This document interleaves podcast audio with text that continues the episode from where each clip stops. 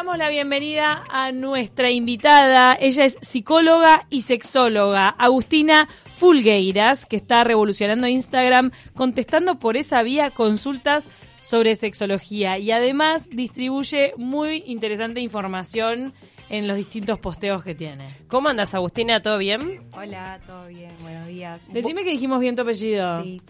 Fulgueiras. Agustina, bueno, cuéntanos, vos sos psicóloga, te especializaste en sexología y de alguna forma se te ocurrió esto de poder brindar tu conocimiento a través de las redes sociales, ¿no? Sí, e- exacto. Este, un año después más o menos de haberme recibido, este, dije, bueno, tal era momento de salir a la cancha, ¿no? De dejar un poco la zona de confort y, bueno, empezar a dedicarme completamente a la psicología y la sexología. Y, bueno, como hoy en día la mayoría de las personas estamos en las redes sociales, me pareció que a través de Instagram era una buena idea, forma de darme a conocer y este, brindar información. ¿Qué te llamó la atención de la sexología? ¿Por qué decidiste irte para ese lado? Sí, durante la carrera de psicología eh, no tenemos nada de formación sobre sexualidad y bueno, me parecía que, que era, es un área, me parece, ¿no? Que es un área fundamental en el ser humano, este, que atraviesa toda la vida de las personas y bueno, fue como que a, a raíz de ese, de ese interés este, empezar a, a estudiarlo. Entonces es una especialización que haces por afuera de Facultad de Psicología. Sí, e- exacto. Lo hice por fuera en la Sociedad Uruguaya de Sexología. Y vos te encontraste que muchas de las cosas que afectan a la sexualidad de la gente es por falta de información. Exacto, sí. En todas las, en los trastornos, digamos, de la respuesta sexual siempre hay un tema, eh, no solo la respuesta sexual, todo en realidad lo que se da en la consulta, hay un tema de base siempre de falta de información, mitos, creencias falsas en torno a eso que, bueno, hacen que el problema se complique más. ¿Cuáles son las principales preocupaciones de los uruguayos? Un poco habrás detectado a través de las redes sociales que hay preguntas que se repiten constantemente.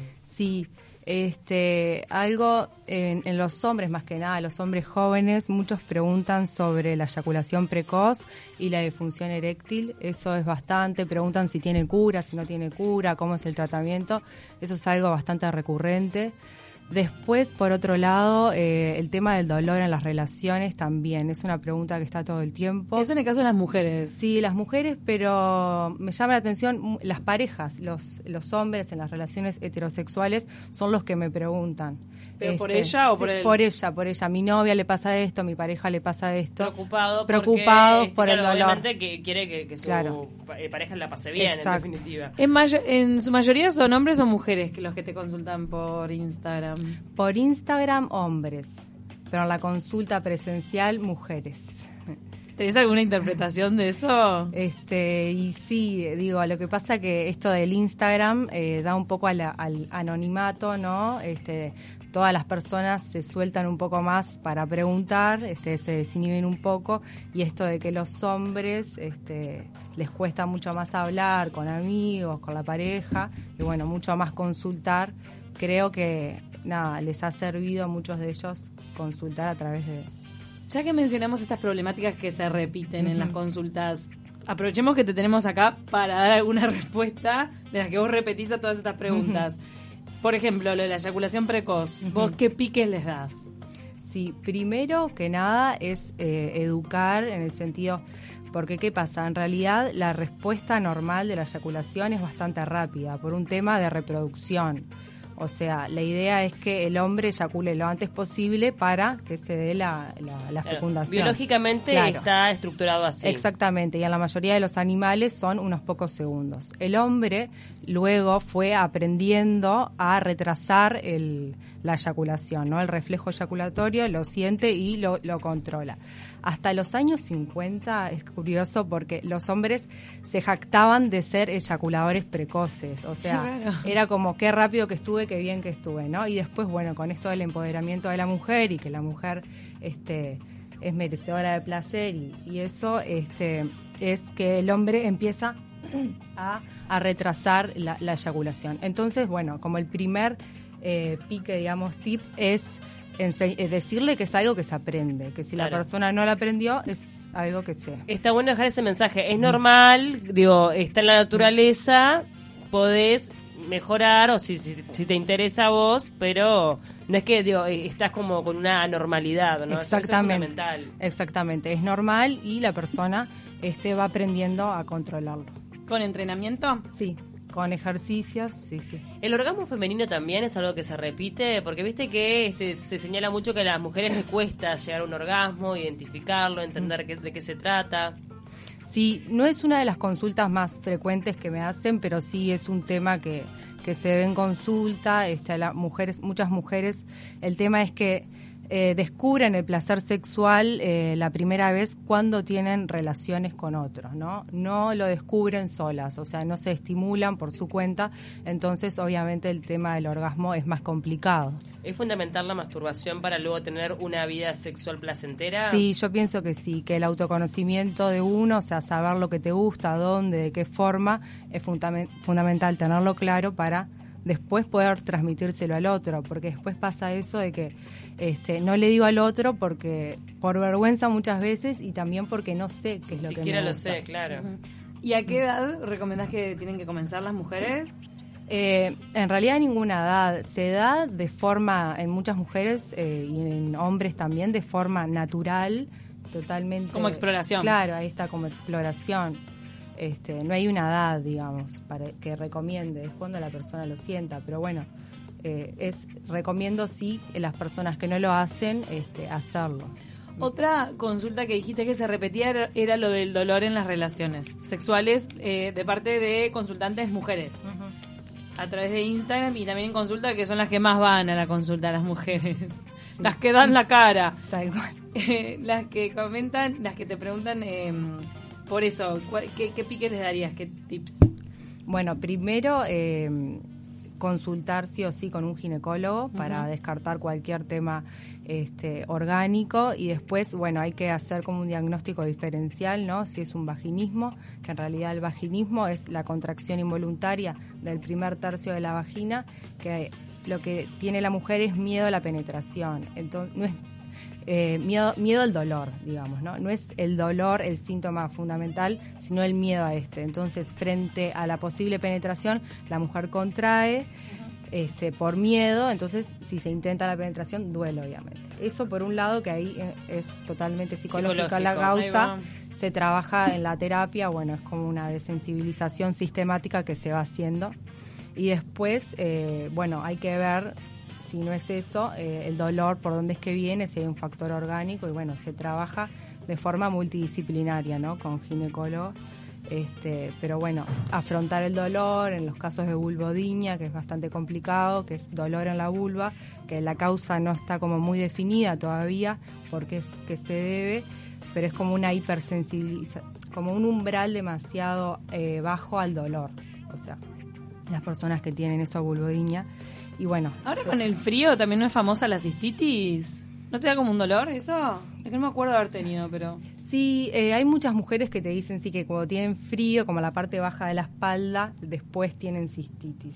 Es raro. Pero cistitis provoca eh, dolor en la vulva o no. No, la, la cistitis cualquiera, no, no. decímelo. La cistitis- estoy tirando cualquiera. Es lo que yo me acuerdo. La cistitis es una infección urinaria de las vías bajas, sí, claro, claro. es una Ah, infección ¿es una infección baja. urinaria claro. la cistitis? Sí, sí, Claro. sí. Pa, 34 años. Me Va, estoy- mira. No sabía.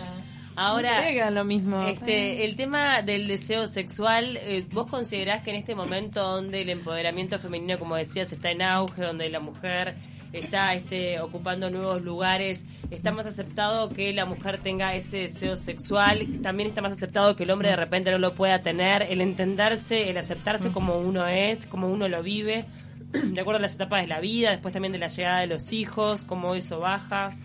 Eh, sí, yo creo que está mucho más aceptado esto de que la mujer este, desee, ¿no? Tenga placer, sin duda que sí, falta un poco, pero es algo que hemos avanzado un montón por suerte. Y también esto que, que vos decís, ¿no? Que el hombre también hoy puede decir, no, mira, no, No tengo quiero, ganas. no eso mismo, no tengo ganas, o bueno, fallar como cualquier mujer que un día quizás no se lubricó, no tuvo ganas, le dolía, el hombre perfectamente un día puede no tener erección o no llegar al orgasmo y no pasa nada, digo. Y en cuanto a esa presión, de repente cuando uno este, va creciendo, tal vez disminuye como ese deseo sexual, tal vez eso lo sabrás vos mejor si está asociado con algo biológico que tenga que ver con la etapa reproductiva, el hecho de tener que buscar siempre este ayuda en la parte del hombre, el tema del Viagra, en la parte de la mujer la lubricación. Claro, esos, claro, son dos cosas diferentes. Una cosa es lo del deseo que decís, que claro, puede disminuir por el tema de las hormonas, que después de la menopausia este, hay una disminución también en el hombre de testosterona. Este, entonces ahí puede bajar un poquito el deseo, pero no es que la persona queda sin deseo. Eso de que, por ejemplo, las personas mayores no tienen deseo es falso, ¿no? En realidad el deseo es toda la vida. Em, Somos seres sexuales desde que nacemos hasta que morimos. Exacto. Y después lo otro, claro, lo que es la, ahí está, uno con el paso de los años, todo lo que es la respuesta sexual se ve como un poquito como es más lenta, digamos.